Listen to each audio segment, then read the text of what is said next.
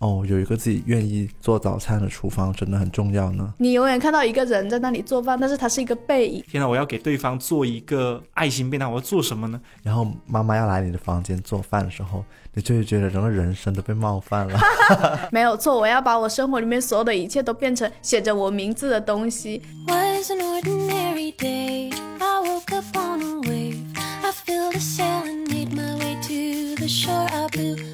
家好，欢迎来到不把天聊死，这里是青年媒体我要我求你旗下的播客，我是仙草。我是 Blake，我是阿车，上个星期呢，我们在公众号有发起了一个征集，就是调查现在的年轻人会在什么样的情况下喜欢上做饭，还有会因为什么而享受在厨房里的时光。然后对我来说，我是很喜欢做饭这件事情的，所以对于在厨房里面做饭的生活，也会有一些比较复杂或者是一些想要分享的东西和心情的。所以今天就邀请了两位一起来录一个我们的厨房生活的播客。本期播客由高端厨电品牌方太支持播出。疫情几年后的今天，我们发现有更多的年轻人愿意下厨房了。方太也非常关注现在年轻人对厨房多元化的需求，推出了颜值高、更舒适、功能也更符合年轻人所需的产品。方太 F 一新月希望可以帮助和鼓励更多年轻人找到厨房的乐趣，能够享受到工作之余在厨房里的松弛和愉悦，体验下厨的快乐。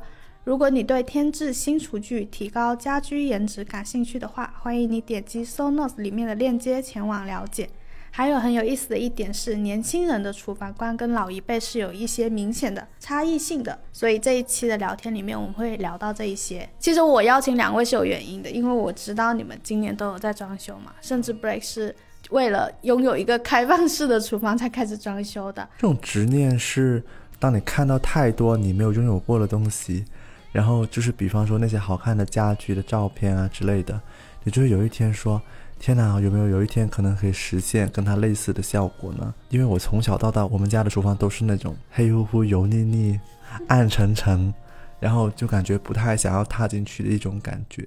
特别是这几年来谈恋爱之后，就开始做饭了之后，就开始觉得哦，有一个自己愿意做早餐的厨房真的很重要呢。然后就突然就想说，可能可以装修一下家里。你们对于那种就是对于在开放式厨房里面做饭是有某一个想象的画面的吗？好恐怖这个画面，为什么好恐怖？会爆炸吗？你的你你的画面是是做早餐的样子是吧？不是，我想起这种开放式厨房的画面，可能都要跟以前看那种美剧啊，就是那些主角一般边切水果，他们把那个苹果切的很好看，然后一边回头跟自己喜欢的人说。嗨，早上好。然后那种，但是我忽然发现，这种回头真的很扯淡。因为当你发现你在那个煎一颗蛋的时候，那那种蛋的那种油烟味是蔓延整个空间的。然后那种开放了，我就觉得，如果你的伴侣刚刚从房间出来，然后就被你这种油烟笼到你的脸上，根本是一种灾难。可能，所以早上就不要煎蛋嘛，就是可以做点做一点无油烟的麦的东西。片、麦片什么的。那开放式厨房，我觉得对于我来说是一种生活方式的想象。哎，上大学以后吧，看的很多的剧里面，其实那一些包括美剧也好、日剧也好，很多主角都是用开放式厨房的嘛。更重要一点就是，他们通常宴客的时候呢，就大家在开放式厨房围成一团，然后可以在一个吧台上或者是一张，就是我们现在更多把它称之为岛台的东西。岛台就是一个长方体，然后大家是可以在上面。喝咖啡的，然后切水果、吃沙拉、办公什么都可以。我记得我以前就是很爱看那种剧，也是跟《老友记》很像，就是大家围在那个开放式厨房的那个岛台上面乱成一团，然后有有些人呢负责递叉子，有些人负责冲咖啡，然后大家就很开心，可以在厨房这个空间里面活动。但是呢，像我们家就是。比较传统那种厨房，它有一堵门，但那堵门呢，其实很大程度上它是除了隔绝了油烟，也隔绝了一些人情味。就是每次就是感觉很多人小时候大家经历过的家一样，很多是妈妈或者是奶奶这样的身份，女性这样的身份一直在厨房里面忙活一天，然后才有好吃的饭可以吃。长大之后很想要撇开这样子一种很传统，也很很像是以前我们。固定的就觉得说家里面一定要有个人做饭，他就一定要闷头在厨房里面忙活一两个小时，然后我们全家人才能吃上饭。想要改变这样子一种生活的想法吧。我觉得我最近开始有那种对厨房的想象，也是来自于一个剧的。就是我以前也不会觉得说，哦，我一定要拥有某一个类型的厨房。但是我最近在看那个日剧，就是它的剧名也很做饭，就是跟着古代食谱学做菜。他们俩的厨房构造现在看起来有点像是刚刚说的岛台，但是他们可能没有那么专业，他们就真的只是一张很大的长方形的桌子，然后呢，他们切菜调味，就是他们是夫妻两个人嘛，然后夫妻两个人会面对面着，然后各自拿一个砧板在那里切菜，然后就发现哦，原来是可以这种很参与感的，就是面对面的站在一起去共同准备菜的感觉的。像车车刚才说的，就是我们小时候看到的，就是。会有一种你永远看到一个人在那里做饭，但是他是一个背影，就感觉他在背对着全世界切菜，然后很辛苦。对，背水一战，就是我肩负着整个家庭的那种感觉。然后可能对于开放式厨房的话，就会觉得我是一个有参与感的，就是我可以让更多人参与到我做饭的环节里面来的。这种氛围可能也是更适合我们年轻人那种群居聚会、欢乐的氛围。你们在做开放式厨房的时候，会想到说我以后要邀请我的朋友来，然后让他跟我一起做菜的那种气氛吗？会啊，你就是在那里想说啊，以后开放的话很适合朋友聚会耶，然后你就会发现，天哪！可是我近年来朋友聚会已经越来越少了。可能邀请不到朋友来，没有朋友了。那我记得之前 Blake 在家里聚会的时候，不是邀请我们去嘛？就是我觉得那种聚会的方式也是跟以前爸爸妈妈他们聚会方式很不一样的。就是大家是各做一道菜，就是我们的聚会方式是邀请了朋友来了之后，然后你这个朋友必须要在我家做一道菜的这种。我发现我们都去了 Blake 这个家庭聚会，然后只有我没有做菜，我是去吃的。我觉得现在主要是我们都有一种很担心无聊的一种焦虑，然后所以现在你办聚会呢，你都很被迫感觉要给每个人分任务，就像你当年生日派对。你要给大家颁奖，念颁奖词，颁奖词还是不同的人来念，就是你在安排填满那些细节之后，就是保证大家来的时候 就可以脑袋空空的来，然后可以吃饱饱的走，然后呢，中间还不会让你有一种坐在那里，呃，那种对无聊的那种以前 KTV 的那种，为什么大家都在唱歌，哦，我坐在角落的那种感觉，就为了避免那种童年阴影。要做要办这种聚会，就是我们都有提到一些小时候的厨房嘛。当我们现在重新有能力拥有一个自己的厨房的时候，你们会觉得说，在那个记忆里的厨房有哪些是你们想要保留下来的？有哪些是你们想要就是推翻重新来的？我记得以前就是厨房里面有一个很大的问题，是我每一次进去，因为妈妈通常做饭我不知道可能每个妈妈做饭的风格不一样，那我妈妈做饭的风格呢，就是她的她做饭很好吃，但是她厨房。非常乱，就是是那种那种乱到我可能把一个看上去不应该出现在那里的东西，就比如说他有一只汤勺，它会放在那个洗手盆的一个边缘的位置，每次进去很想把那个汤勺挪回到它一个安全的位置，不要滚下来嘛。但是我每次一挪呢，我妈就会骂我，我妈就会说你又进来搞搞震。我记得我读高中的时候呢，有一次是这样的，应该是高二的那一年吧，然后我当时刚谈了一段恋爱。然后那个恋爱呢，我们周末有一个小小的约会的行程，就是在我们那个顺德的最大的图书馆里面复习吧，应该是复习备考之类的。然后呢，我们中午呢就约定好了，就是要带饭去吃。当时高中生嘛，在外面吃饭很贵，所以我们就觉得哦，那我们可以各自给对方做一个便当什么之类的。然后就当时真的很纯情啊，当时才十七八岁，当时就是想说，天呐，我要给对方做一个。爱心便当，我要做什么呢？在我的记忆当中，跟我那种仅有的厨艺里面呢，我只能想到就是我妈很爱做的番茄炒蛋跟海鲜炒饭之类的吧，我忘忘记具体是什么了。然后我就凭借我的记忆，那一天是星期六的早上，我。八点多钟起来，等我妈出去上班之后呢，我就一个人窝在厨房里面，就是开始又买菜啦，又洗菜，又开始做饭，煮番茄什么的。然后我做完之后已经快十一点，我记得我是九点钟开始做，做到十一点半，做到十一点半。然后我我把那个便当，就是把那个番茄炒蛋跟呃海鲜炒饭就放在了一个便当盒里面。然后我又不想它，当时又没有微波炉之类的嘛，然后我又不想它冷掉，我就把它。盖在了我们家的那个锅盖里面，然后我本来以为就是没有人会发现，就我妈回来不不会发现嘛。结果我妈回来之后，她瞄了一眼厨房，她说：“你刚做饭了。”我说：“你怎么知道？”她说：“那个油烟都飘出来，那么明显了。而且她说这里有很大一股不属于我的厨艺会传出来的味道，就是那种焦焦的奇怪的味道番 番茄那个番茄跟蛋就是焦掉的味道。”然后我就跟我妈说：“哎，我不跟你说了，我要出门了。”然后我就赶紧趁我妈转身去换鞋的时候，就把那个便当带上，然后去就是坐公交去去约会。反正那一天就是对方就吃了我我的这个便当，也没说什么。他说还可以，就是但是他面露蓝色那个表情我还记得很清楚。然后回来之后，我妈就语重心长的跟我说：“你今天是不是做饭给别人吃啊？”我说你怎么知道？呃，很明显啊，你看这又又洗菜，又那个厨余的残渣又没有处理好什么的，都是我在帮你擦，你知道吗？然后就说好吧，就是他应该知道我出去约会了之类的吧。我当时我我妈也很讨厌一点，就是我进厨房弄乱了她的东西，所以每一次我我把她那个厨房的那个物品放在另外一个位置的话，我就会挨骂。对我觉得这一点还挺挺难忘的。我感觉他们是有自己的那种领地的感觉，然后他们对每一个物品都有自己该摆放的位置，即便你觉得那个东西它不应该在那里，对对对但是他就觉得我要捍卫他在这里的权利。对，所以实际上你会发现，当你自己有一个房子住，然后你的厨房按照你的位置摆好，然后妈妈要来你的房间做饭的时候，你就会觉得整个人生都被冒犯了。就是你是吗？闯进了你的领地，其实因为我会发现，我以前我的奶奶做过的一份那种叉烧肉是很好吃的，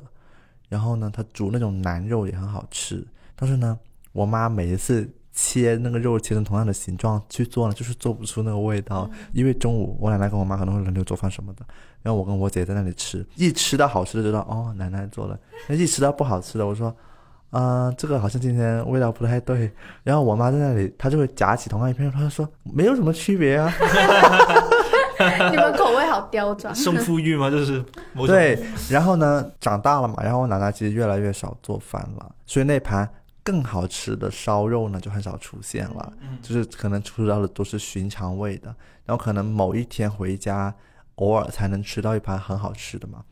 然后呢，去年因为我也开始做饭了嘛，我就很想知道它的中间的区别点是什么。它其实是那种猪肉切片，它就是那种很简单的做法，看起来就是烧出来而已。但是我后来问了我奶奶，我说到底小时候吃到的那盘好吃的是怎么做出来的？然后她就在你的冰箱那里翻啊翻啊翻啊翻，她就翻出了白芷、桂皮、丁香、小茴、草果和香叶，跟我说你要把这些东西磨成粉。然后呢，你要跟那个就是那些烧肉，呃，腌好之后，最后锅里煮的时候，你要撒这些粉进去。他说这就是我的秘方。然后这是他以前年轻的时候兼职打工，他曾经跟一个厨师打过工。哦，学的，对他说，那个厨师非常的不近人情，不要教他们任何的东西。但是他说他是偷偷观察那个厨师有在用什么料，他就记下来。嗯，然后他就在家里做，然后你就会发现这这里面涉及到我奶奶当时我的小县城生存下来，就是我们现在要在一线城市生存下来，因为她是在农村出生的，所以她为了在小县城找到工作，她要不断的跟不同的人工作，嗯。然后厨师那段经历就让她现在能够做出很好吃的饭，但是这些细节其实我妈从来不会去问她，就不会去复刻，而且她那些药材。他是要自己专程去那种中药店配好，要让他们帮他打成粉，然后一包粉就存在冰箱里面的角落里面。好讲究。我发现以前真的做饭真的很讲究的。因为我以前就可能呃，我奶奶跟我妈吵架，我们只会说哦，他们经常吵架，但不知道他们为什么吵架。但是你了解完细节之后，你就理解了。可能我妈她做饭就是就是一个比较笼统的人，嗯，烧肉加点蚝油，加点叉烧，这样就搞定了。但是我奶奶做饭呢，她是那种很龟毛的人。然后那天我学完之后，我就心想，天哪，就是我自以为现在做的好吃的那些东西，其实都比不上她的水准。而且那种水准不是说知识上的水准，是你用心的水准。现在告诉各位配方，大家会去做吗？可能知道可以做，但是你不会去做，因为你没有这个心力去做，可能你也没有那么在乎的人说，我一个肉我要做到这个程度给你吃。我觉得这种是一种很难得的心境，这种心境才是最大的核心竞争力吧。我觉得就是跟奶奶聊起厨房做饭，我就觉得蛮有感触的。讲的刚好，我最近在看那个东京大饭店里面，他们一直在追求那个米其林三星嘛，就是希望自己的餐厅可以达到米其林三星，所以那个菜就要非常的漂亮、新奇，然后又好吃，就他们觉得自己已经达到这种程度了。但是那个主厨他的师傅也是开非常好吃的法式料理的，但是他的法式料理是开在街边的那种小店，一个炖牛肉。他就去了他们这个餐厅吃饭，然后就是在所有人都夸这个菜非常好吃的情况下，他就吃了一口，他就说难吃到不行。然后后来他们就去他的那个小店里面打工，就是当里面的一天的厨师，然后和服务生去体验说为什么他会觉得我们的菜这么难吃。然后他就发现他是开在街边的小店，但是它里面他是。抱着一种我尊重每一个客人、尊重每一个品尝我食物的人的心情去做饭的，而不是那种我要把这道菜做到三星的水平或者是四星的水平的这种心情的。比如说每个客人来，然后他会通过跟他聊天知道说，哦，比如说他是一个不太喜欢吃甜口味的，那他端给他的那一份炖牛肉里面甜的味道就会下得少一点，所以他端给每个客人的味道是不一样的，就会让。整一个他的这一个小饭馆非常的受大家欢迎，像 Break 说的，就是他奶奶这一辈人，就是他们身上可能就是会有一种，我会把一些很用心的、很细致的东西融入在里面的。嗯，但是我们现在可能没有，就没没有想到这一点吧？我觉得。对呀，很更早期的时候，我奶奶的厨房的门外还有一个水井呢。啊，我小时候也打过，也有对对对对，然后有一个大大的水缸，所以。说你有什么东西想复制的？我说我现在我也想要一个水井啊，但是我在想我小时候厨房记忆的时候，是因为我这两期又很频繁的提到我外婆，我每次走进厨房里面，我就要开始切菜的时候，我就会想到我外婆，因为所有的厨房的记忆是跟我外婆有关的，因为我小时候经常在她那里吃午饭。就是我外婆她家里是两个大单间嘛，然后里面就是卧室，然后外面就是那种餐厅、客厅、厨房一体的，就是她那里就是我们现在所说的那种开放式厨房，所以就是很简陋。但是呢，就是它真的就是所有的切菜和切东西的环节都是在那张大桌子上的。就是我的那时候很小的时候的身高，可能站在。站在桌子旁边，就刚刚好头高出那个桌子一半，然后我就一直站在那里看我外婆切菜。我外婆就会跟我说，切菜的时候那个刀要拿在哪个位置，把那个刀不是直线的切下去，而是用一种四十五度角往前挪动的方式切进去，你就会发现它是更好切的。然后我现在在家里，我真的就是只要一拿起那个菜刀，我就会想到就是。我外婆教的所有的切菜的方式，就这也是为什么我会更偏向于，也会喜欢那种开放式厨房的原因。因为那种参与的记忆其实刻在你的脑海里的，你可能会想起来的不一定是那套菜的味道，而是某个人在你面前切菜切肉的那个姿势。所以我就会觉得这种记忆是我很想保留下来的。我觉得那种切肉切菜的方法，我会想要教给我每一个朋友，教给我男朋友，教给下一代的那种感觉。传承嘛，这 厨房的传承。记我记得我去年看一部纪录片，我还很喜欢，叫做《初心》，它是讲在新加坡的一个米其林三星大厨的开的一家餐厅，那家餐厅叫 Andrew，然后呢是亚洲排名前二十的很很厉害的餐厅嘛，然后呢。他们的厨房里面其实拥有各种不同的人，就是从不同年龄到不同的国籍，有马来西亚人，有新加坡人，有中国人，有韩国人，日本人。就是他作为这家饭店的主理人兼大厨嘛，他会要求在店里面的每一个员工每一天都要给各自的同事做饭。就比如说你是泰国人，你就。做泰国菜给你的同事吃，你就把你的厨房利用起来。这个厨这个厨房不仅是你做饭给客人吃的厨房，也是你做给你的同事吃的。这种就相当于是一种小小的团建，同时呢，大家也可以吃到不同国家的菜，就是很神奇。然后我就看那个纪录片的时候，我就看到了有一个泰国人，他吃到了中国一个中国的女生做的。麻婆豆腐跟那个鸭血粉丝汤的时候，他那个露出的那个眼神啊，就 是那种感动的眼神。对，他说我从来没有去过中国，但是我我从我的同事的厨艺，从他的手下面，我吃到了中国的味道，我好像真的去了一次中国一样。然后我当时看了这一幕，我就心想，这这个厨房真的好有生命力啊，会让人觉得他们那么用心的做饭给同事吃，肯定也会很用心做饭给客人吃，会更加用心。所以就我就觉得这种关心传递也是这家餐厅的一个理念。然后他那个主理人就说了一句，他说做饭给别人吃其实是一件非常私密的事情。就是你不会随便做饭给一个陌生人吃的，那除非你是当厨师的。在这种这么私人的事情之下，一定要你自己花了多少心思，其实对方一尝就尝得到了。哪怕你做的很烂，但是对方尝的时候会吃得出区别。他就说，厨房是最不会忽悠人的一个地方。不知道是不是因为这种，就是这些剧啊，还有我们自己的厨房这种美好记忆，就会让我们长大之后总是会觉得，哦，我也要进去试试看。一定是你对厨房或者是对做饭这件事情有过一些美好的记忆，他才会重新把你带进去里面的。那除了这种美好的记忆，有没有那种你们不想要重复的地方？就是像以前家里的厨房，然后你们现在会想要有一些。推翻它的，或者你们不想要成为的样子的。我以前家里那个厨房，主要是它一做饭就是那个味道会很大，对，然后还会很热，然后会很闷。我妈感觉还要抬一个风扇进厨房那里吹它自己，对要的对要的对不对。？大家都要这样做，啊原来大家都？要是吧？我以为是因为我们家就是厨房太小了才会。近年来才才有了很多人开始用那种厨房空调，在头顶上吹你，然后它是防油烟的，就他就会把油烟吸进去。可是我也遇去过一个叔叔家，就是做客嘛，我看到他那个厨房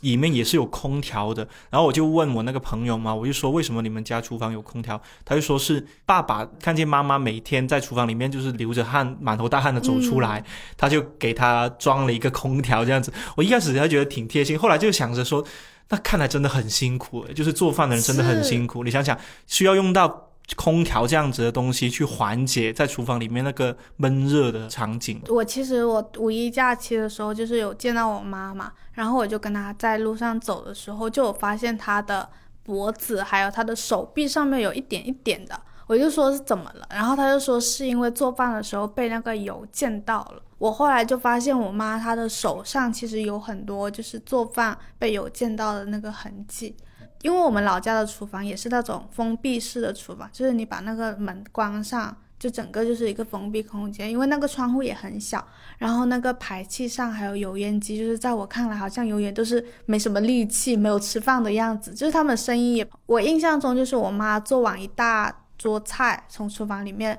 走出来的样子，就是真的就是大汗淋漓，就是流了很多汗。有时候她甚至会喊我们说去那个。浴室里面给他拿一条毛巾，就他要搭在后背上面，可以时不时就是擦一下汗，或者是凉快一点之类的。那种状态，就会让我感觉，即便他脸上是带着那种我做好了所有的菜的那种笑容，但是他同时又是那种疲惫的，然后身上穿的围裙也是很有污渍的感觉，而且就是每一次做完饭，大家坐下来吃饭的时候，他就会说你们先吃，我去换一身衣服。而且当时就是大家也真的就是会先吃，没有一个人会想到说哦，我要等一下他再一起来吃饭这一种。我去年开始发现自己有点喜欢上做饭的时候，其实我的心情是很忐忑的，就是我很害怕说我也会变成一个从厨房里面走出来，然后非常疲惫的。女性的样子，就是我也很担心说，就是我不知道我是真的喜欢厨房呢，还是说我觉得做饭是一件很有付出感的事情，然后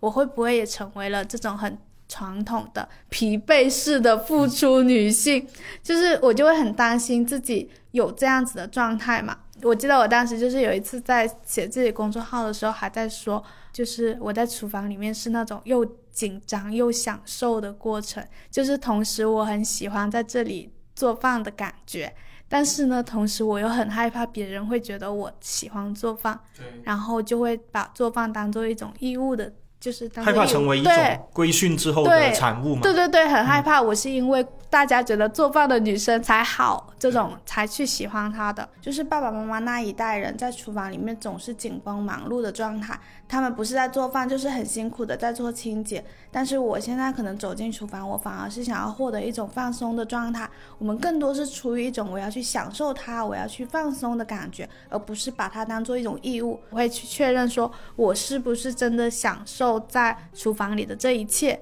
然后我在布置厨房、挑选厨具的时候，也会把我很享受它、我很喜欢它当做出发点，而不是我要去为了谁谁谁做一顿特别好吃的菜去满足对方的感觉。我想要先满足我自己，所以我就会感觉说，哦，这样子去思考做饭这件事情的时候，可能才是一种比较符合我现在的心态去思考的事情。哎，那我也觉得其其实除了心态不一样，我我觉得我们这一代人跟爸妈那一代最大的区别就是关于厨房的审美。就是我我想起我爸妈以前他们要求厨房里面那种瓷砖啊，一定要是深色的，因为如果是浅色的话，他们那些油烟一旦子冒上去的话，就东一处西一处就很难看嘛。但是呢，我妈在因为最近在装修呢，我新家的厨房呢，它是那种。比较艺术感的 那种，有花纹，然后呢，有很多的看上去像污渍一样的地东西，在他们眼中像污渍，在我眼中是艺术的东西出现在厨房里面，然后我妈就会，唉，你们这，唉。知道你们怎么搞了，我就突然间就生气，就对着那个厨房是生闷气。那我觉得这是本质上其实也是因为我们对于厨房这个空间的需求，还有审美跟他们是差差很远的。像以前就爸爸妈妈他们会觉得厨房就是一个功能区嘛，做饭然后做完饭之后之后出来吃饭就行了，它不需要太好看太美观。但我觉得我们这一代人对于空间的要求是一体的，就比如说我们梦想当中的家它长什么样子，那厨房必然有它。想象中的模样，它不是一个功能区，它其实也是我们生活，也是我们这个家的很重要的一部分。所以呢，对于现在我们来说呢，我觉得不仅是装修那么简单呢，像是餐具要好看，像是我们的。呃，所有的厨房的用具、用具、厨电什么的，也要功能性要很强，最好就是自动可以把我们做一顿饭出来，就那种自动做饭机，如果有就更好了。包括现在有很多人不是用空气炸锅吗？或者是用其他的一些洗碗机这样子的一些东西，让自己的厨房看起来科技感更强之余，又可以做饭变得很轻松。那我觉得这就是我们跟你爸妈那一代很大的不一样，哪怕是厨房的一个小小的角落。我们邀请朋友去我们家做客的时候呢，都会很希很希望对方可以留意到我们的一些小心思嘛。像 A 里的厨房里面有这个东西，嗯，就是会觉得啊，品味不错，很很有个性的感觉。对，就是这种个性的表达吧，我觉得。其实我觉得“空气炸锅”这个名字也很有意思，就是前两年开始一直都会很流行各种空气感，就是大家都很追求一种，就是你化妆也要有空气感，然后你刘海也可以是空气，然后现在你厨具炸锅也可以是空气的，就是有一种，就是大家要把自己的个性和那种想要追求的某一种心态融入到生活里面的各种东西里面去。想起最近挑那个盐罐，挑了我好久，终于挑到了一个好看的。天啊，你居然挑盐罐挑这么久？因为我现在家里是摆的很整齐，油罐、生抽罐、料酒罐、盐罐四个在那里对齐的。然后我想着我妈马上要来了，我心想。他很快就会打乱。我心想，我应该是疫情期间吧，有一次就有一段时间经常在家里做饭嘛。然后我我妈那一次去到我的住的那个房子，她她惊讶的发现我那个厨厨房的空间上面那个盐是撕开一个袋子，就一包盐，就是盐，它就是用一包以一包的形式出现在灶台上面的。然后油呢，对，然后油呢，它也是一整桶的。它就是我煮我做菜的时候，永远就桶举着一桶油然后倒进去，就你们。能够想象得到吗？然后呢，还好，筷子它是有个筷子筒，但是那个筷子筒呢，也是就是很很简陋的。我我是我是拿了一个玻璃形状，就是一个玻璃材质的花瓶，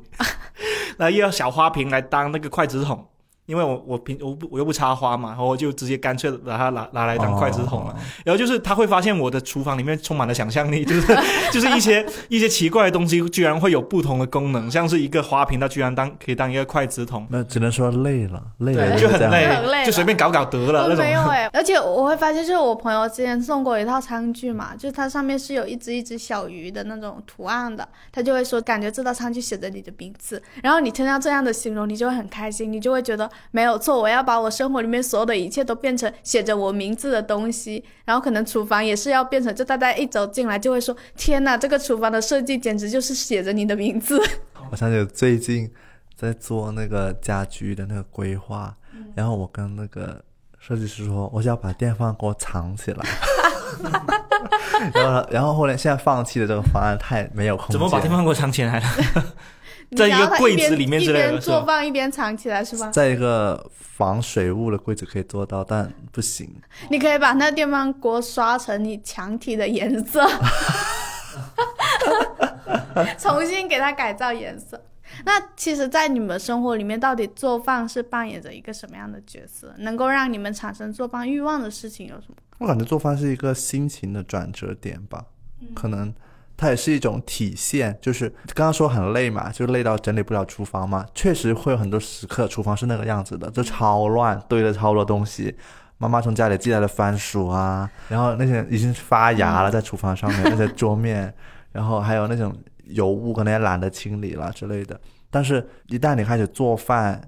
你决定哦，我今天早上要做一个早餐了，它就会给我一种哦，你今天要过得跟昨天有一点点不一样的感觉。然后我觉得还有一种就是，厨房呢确实在我的情侣情感生活里面，它是一个很重要的调剂作用。嗯，对，就，就是因为当你的感情觉得新鲜感不足的时候，我觉得有些时候一顿新的菜就可以让它点燃那种新鲜感。对对对对，对，因为这个周末我就做了那个新加坡肉骨茶，还挺好吃的。听起来好难啊！还挺好吃的，不难，因为它有那种料料理包，包对，它有那种帮你配好那种香料的料包，对对对，你就煮那个料包。但是买肉麻烦一点，要买到好好吃的排骨。我就觉得，虽然说做完之后我没有那么满意，因为我觉得它只有百分之六十接近外面的味道，它没有百分之百，百分之百你就可以出去做厨师了呀！因为它那个外面的那个汤是很清的，我做的没那么清澈。但是呢，我的伴侣非常喜欢那道菜，因为他之前不吃这种肉骨茶的，因为我是吃很多不同店的肉骨茶，我大概知道可能最高的水准是怎样子的，但是我就做不到那个，然后就觉得很开心。但是我们吃完那顿饭之后呢，广东人就会有一种感觉，就是你煲汤就很补嘛，因为那锅东西它很大锅，嗯然后我们那一瞬间呢，我们就有一种感觉是，天哪，我们在给自己补，就是找补，是是是，对，就是你平时你是不会有这种心情的，你就突然间一下子活出了妈妈的感觉，哦就包包了一包包很补的东西在那里。就好好照顾自己的感觉。我我在想，是不是我们也就是真的就是生活到了一定的阶段的时候，你就会发现，以前妈妈一直要说我要给你补一补的那种心话语是对一种那种心态，是你真实需要的，就是我们真的需要补一补。因为真的很累，我觉得做饭有时候是我的心态的一面镜子，就是比如说我心态很好，那段日子过得挺舒服的时候呢，我就其实还挺喜欢自己做饭的。我就印象很深刻，就是去年年底那一段时间，我是几乎每一天都会自己。去超市买菜，然后呢，每天我都要求自己每天的做的饭菜又不一样哦，每天要更新一下我的菜谱。虽然可能是今天是菜心炒猪肉，明天是菜心炒牛肉，但是我一定要跟昨天不一样，就是我的对自己有一点小小的要求。不知道为什么，就不仅是做饭吧，我甚至去买菜的时候，我都会感觉到自己有好好的活着，有这种感觉。可能是因为吃饭这件事情对于人来说，它本身就是一种带有治愈，或者是有有一种好好生活的一种暗示吧，用本能的暗示。特别是我提着就是一大篮子的菜在排队的时候，我就看到，哎，有旁边有一个阿姨，就是看了一下我的篮子里面的菜很新鲜，说，哎，这个菜挺好的，就跟嗯旁边那人嘀咕一下，他又回去 又把那个菜放进自己的篮子里面。我觉得这种画面会让我觉得，天哪，我也是一个好好做饭的人。活得很好的人，对，活得很好的人，对。然后特别是我回家做饭的时候呢，我有一台黑胶机嘛，然后那台黑胶机呢，平常只会在我晚上睡不着的时候会播一下，但是我那段时间就非常钟爱一边做饭一边听黑胶，就是那因为黑胶呢，它中间比如说它有 A、B 面嘛，它中间要换面。的时候呢，我就告诉自己说，我要一定要在 A 面播完之前，我要把这个菜做完。所以我就手上的动作就很快，我在那一刻把自己想象成了一个中餐厅里面很很厉害的首席大厨，就哎这个赶紧要切好哦，这个要下锅了，这个油温刚好就可以下锅。就是我在这个过程中，好像就是把这个小小的空间变成了我自己能够掌控的一部分，就有点像是那种玩游戏一样，就是我真的把这个小小的地方变成了我自己的一个属于自己的地方。然后那个时候就会觉得自己心态都很好，就不会抱怨很多事情啊，不会去想一些其他的烦恼。有一次是做着做着过程中心态不好了，就是做着做着觉得他，就我把那个肉炒好之后，我我觉得天哪，我还要做别的吗？好累啊！我就把那个肉炒好的时候，我就赶赶紧点了个外卖，赶紧点了个外卖，然后就加餐，就是、哦就是自己做的那个东西，就当做一个加餐算了。就是如果再继续做完这顿饭的话，我还要我要再花多一个小时的时间，那我快饿死了，就赶紧做到一半就点外卖，但也也算是一种厨房哲学吧，我觉得。哦我跟你完全不一样的，因为我是发现我最近在很多事情的专注力上都不是很够，就是我发现我没有办法完整的做完一件事情。像我今天出门的时候，你们知道，我昨天下午终于难得的拿出了我的丙烯颜料开始画画，就是我想要改造一个灯。重新画一个灯，然后呢，还有我一个朋友，他给他的棉花娃娃买了两对耳机，然后他就把那个耳机，就那种石膏耳机寄过来，让我给上面涂色什么的。我就把那对石膏耳机拿出来，想要给他们画。但是我昨天真的就是画了一个耳机之后，我就停下来了，然后我就去做饭了。就是我不知道为什么，我就感觉好累哦，我坚持不下去，我没有办法画完它，而且那些东西我没有收，直到我今天出门的时候，那一杯颜料的水，然后泡着那些笔什么的还在我的阳台上，然后那个颜料盘上已经干了，他们还有那个耳机，就明明是一对，但是只有一只是有颜色的，然后也放在我的桌子上，我就发现我没有办法完整的做完一件事情。除了做饭这件事情，真的就是只有做饭我可以完整的做完它。因为如果你不完整的做完这道菜的话，你也没得吃。就是我没有办法像吃的那样子说，我中途去点外卖。因为做饭对我来说，好像是现在生活里面最最能让我放松的事情了。就是我很喜欢那个方太他们说到，就是做饭是会给人松弛感的。就是当你在厨房里面，然后你听到厨房里面那些煲汤的声音，咕噜咕噜的，或者是那种你的油倒进锅里面去。我现在学会了一个，就是你的油倒进锅里面去之后，你要划一下那个锅，然后你就会看到那个油，它会均匀的铺开，把你整一个锅底就是铺的油油的，然后它会反。射出一个非常好的光子，就是你在观察这些东西的时候，你会感觉到好治愈、好放松。我现在就是好像彻底的需要这种完全让你的大脑有一件专注的事情去做的一个时刻，所以我就会发现我很享受在厨房里面的事情。还有另一个会让我产生做饭欲望的是，我发现自己是一个很需要夸奖的人。因为我的两个室友还有我男朋友，他们都是一个特别会夸人的人，就是你做完一道菜出来，他们就一定会发出那种哇的声音，然后告诉你说：“天呐，宝贝，你做的这个真的太棒了！”就是天呐，你怎么会做出这么好吃的菜呢？你好厉害啊！就是他们的那种发自内心的鼓励，就会给你很多动力，就是哦，我做出来这个东西它是有反馈的，然后呢，它是一个非常即刻的反馈，而且是来自你最亲近的人。非常满意，他们露出非常开心的笑容的时候，我就感觉每当这时候，我做饭欲望就会加一加一加一。我发现我前阵子其实是去年下半年，我特别爱留意一个小学同学的朋友圈，就是一个小学同学是一个男生嘛。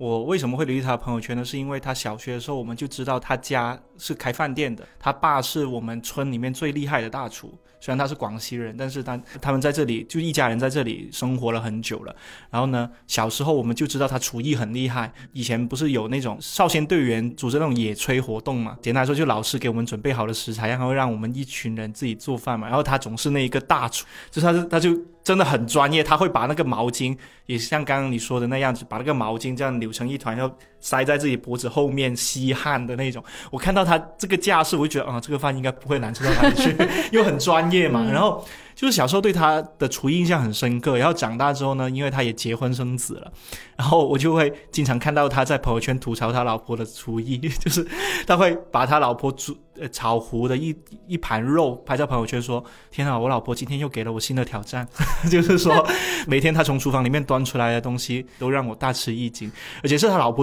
主动。愿意想要进厨房的，因为他老婆就觉得说：“天啊，结婚这么久了都没有好好给你做过一顿饭，所以我就一定要学好一点厨艺。”结果每一次他老婆端出来的肉都是糊的，然后就每每天晚上在朋友圈就直播这一这样，然后过了一个多两个月之后呢，他的朋友圈就变成了他自己每天晚上的做饭视频，就是说今天又教会了老婆做一道菜，就是红烧肉什么之类的，哦他会。他老婆就在旁边说：“嗯，这里是不是要加盐呢？”他说：“对，把盐拿过来，就是之类的，就是那种整个朋友圈就变成了他们夫妻生活的一个直播，厨艺直播。然后后来就听说他老婆已经那个厨艺已经突飞猛进了，可以做到就是不难吃了。我就觉得这种还有还蛮有生活气息，我很爱看这样的朋友圈。感觉做饭好像真的是情侣生活里面的很大的一部分，是有趣的地方。我也是跟我男朋友在一起之后，会发现说，原来恋爱里面很有趣的一点，就不仅仅是那些你们一起去约会啊，或者是什么，就是为什么你们两个就两个人自己在家里做一顿饭、吃个饭这件事情，也会变得很有意思。因为约会约到后面，你发现也没有那么多地方可以去。干 还不如脆在家，还不如学一两道新菜这种。像我们刚才说的人和事情，有没有那种在厨房里面拥有什么物品能够给你们带来一些更高的幸福感的？既然聊到了厨房生活，也可以给大家一些热爱厨房、下厨的朋友一些好用的东西分享。其实也没有太多好用的东西，我觉得都是基本款。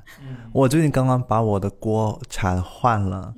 因为我最近抽奖抽中了一套新的锅，刚好把旧的锅换了。然后新的锅到了之后呢，我就想说，哦，那我要有新的铲，然后就把新的铲换了。然后现在走进那个厨房，就看到那一排铲整整齐齐的，就觉得很开心。对，就是我终于换成了，那种不，下面是不锈钢，上面是木的，哦就是好专业，就是我终于换成了铜环。这件事情我已经想了好几年了。就像盐逛的整齐一样，让他感到满足。哦，我感觉真的很处女座，这个这个 真的很厨房。处女座在厨房里面会做的十件事情，有一件事情就是把那个所有东西都换成一个牌子的。一个模样的。但是因为之前的东西用了很久，我也不舍得换，嗯就是只是确实是那天抽奖抽中了，就是买东西会有那种连带效应嘛，对对对你买了一样就会连另外一样，嗯所以你不得不就把全部都换了。我我自己是我之前买了一套骨碟，吃饭的时候可以用来吐骨头嘛。就以前我可能觉得家里也不需要这个东西，你撕这样纸用来做就是吐骨头的就可以了。但是那套骨碟真的太可爱了，而且我买了它之后，就是我为了用上它，我就做了那种需要吐大量骨头的菜，像像昨天。就是它有时候摆在那里，我就觉得啊，就是好想要用上这个很可爱的骨碟。那我今晚要做那种波波贝之类的，就是一定要吐骨头？对对对，就我就看那个贝壳在那个骨碟里面堆成小山的时候，我就觉得哦，太好了，我终于你还挑了买对了。你还挑了一个最省事的，挑了贝壳你，不是挑什么鸡肉之类的。太难了那种，然后还有那种就是我自己去年很喜欢在家里做饭团，所以我最近买了那个饭团模具。就是我觉得放糖模具也会让人产生很强烈的幸福感，因为你把你所有的放放进那个三角形的模具之后，然后你倒过来把它弄出来之后，它的角是圆圆的，然后整个形状就很可爱，而且还有那种米粒刚煮完的饱满的样子，就会觉得天呐，它好诱人。但是我听完你们说的啊，我觉得还是有一个很想推荐给大家的产品，就是我们方太新月 F 一油烟机。对，因为我自己看到这个产品图片的时候，还真的挺想买的。说实话，颜值真的挺高。它跟我们平常想象当中那种油烟机尖尖角角、很多棱角不一样，它是圆圆的。整个给人的感觉呢，就很像你在厨房里面，哪怕你磕到油烟机，也不会觉得痛的那一种。而且它其实是一个月光白的颜色嘛，对。就是它是品牌首款月光白的油烟机，就是那个颜色看着就会让你觉得心情很舒适，对。而且它对于就是厨房颜值要求很高的朋友来说，它就非常合适。像车车刚才提到，它的四个角是一种圆角的设计，就是你家是现代简约风啊，或者是法式奶油风，都非常的百搭。然后你整个厨房看起来是更柔和的，而且它是有一个挥手自控功能的，就是你有时候油烟机会脏，是因为你。可能要去关它或者要去开它的时候，你的手去碰到它嘛，但你的手上可能是有油渍，但是它是那种你不用触碰到它，在它表面一挥，就你不用碰到它，你一挥它就可以智能调节的那种对啊，方式。这么先进的吗？对，它也是一个很容易清洁的油烟机。像我自己之前家里，就是我会记得我爸爸每年都要把家里的油烟机整个拆下来洗一遍的那一种。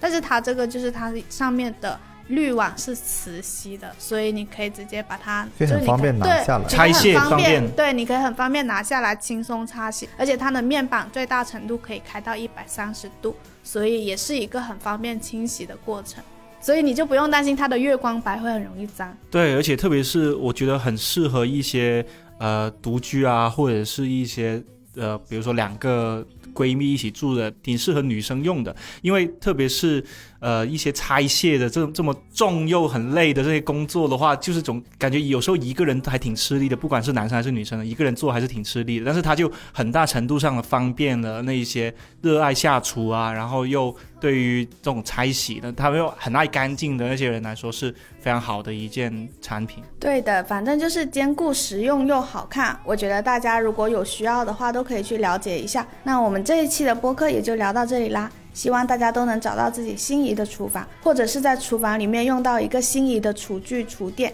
再次感谢高端厨电品牌方太对本期播客的大力支持。如果大家有选购厨具、厨电的需要，欢迎前往方太京东旗舰店逛一逛，我们也会在 SONOS 里面放上链接。五月二十一日晚上八点买方太逛京东，一分钱就可以解锁十大特权，还有机会获赠 iPhone 十四。在京东上搜索方太 F 一星月，给客服发送星月时刻。有需要的朋友欢迎前往选购。好啦，大家记得去搜索对，啊。大家有需要的都可以去了解一下，给自己就是的厨房添置一些好用的东西。，我觉得这个福利还挺好的，感觉我可以去逛一逛，因为我真的需要。是，就嗯像两位最近在装修的都可以去看一下。好那我们这一期播客就到这里啦拜拜。好拜拜谢谢。